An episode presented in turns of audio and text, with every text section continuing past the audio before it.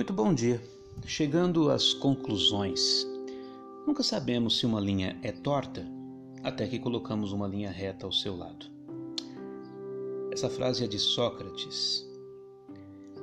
E vamos conversar hoje sobre justamente essa essa maneira de ver, de examinar, de encarar a nossa vida. Verdade existe ou ela é relativa? O modo como vemos a vida é mais importante do que como a vida é. Examinar a vida à procura de um significado mais profundo é uma preocupação comum. E muitas vezes chegamos às conclusões totalmente erradas.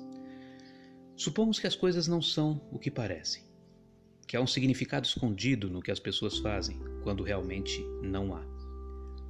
Um grupo de pesquisadores realizou um estudo no qual mostravam às pessoas um baralho. Em cada uma das cartas, contudo, havia algo errado, algo diferente do normal. O quatro de paus era vermelho e o cinco de ouro tinha seis ouros. O procedimento consistia em mostrar as cartas às pessoas e perguntar o que elas enxergavam. Vocês acham que as pessoas ficaram surpresas ao ver essas cartas cheias de erros óbvios? Não, porque ninguém notou. Quando se pedia para descreverem as cartas que viam, as pessoas respondiam que estavam olhando para um cinco de ouros ou para um quatro de paus. Elas não faziam qualquer menção ao fato de haver erros na carta. E por que isso acontece? Porque aquilo que vemos não depende apenas do que se encontra realmente à nossa frente, mas também daquilo que estamos procurando nossas expectativas, nossos pressupostos. Tom Mullen, em seu livro Experiências Religiosas, Rindo Alto, conta de um engenheiro, um psicólogo e um teólogo que estavam caçando juntos na floresta do norte do Canadá. Eles encontraram uma cabana isolada.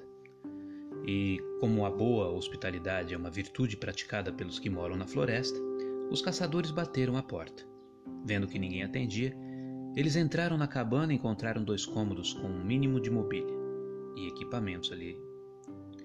Não havia nada normal na cabana, exceto o fogão, grande barrigudo feito de ferro, suspenso no ar por arames amarrados às vigas do teto. Fascinante, disse o psicólogo. É óbvio que esse solitário caçador de peles, isolado da humanidade, suspendeu seu fogão para que possa encolher-se sob ele e experimentar o retorno ao ventre materno. O engenheiro interrompeu. Para, bobagem. O homem está praticando as leis da termodinâmica. Ao elevar o seu fogão, ele descobriu uma maneira de distribuir o calor mais uniformemente pela cabana.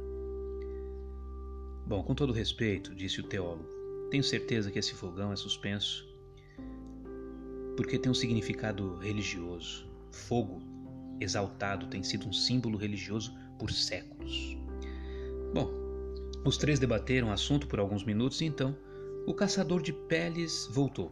Quando lhe perguntaram por que tinha pendurado seu pesado fogão barrigudo no teto, a sua resposta foi sucinta. Ele disse: tinha bastante arame, mas pouca chaminé. Senhores da verdade, temam. Não existe verdade absoluta, excesso, exceto a essência das coisas que parecem certas. Ninguém sabe mais. Apenas tem opinião formada. Tentar impor conhecimento ao seu semelhante não é a saída. Melhor é compartilhar o conhecimento. Tudo é uma questão de interpretação. Qualquer coisa pode ser vista de ângulos diferentes. Qualquer um de nós conhece pessoas que, embora tenham vivido situações semelhantes, tiveram percepções praticamente opostas. A forma como se vive e se sente os acontecimentos são uma mera questão de perspectiva. Simplesmente, Nival Santos.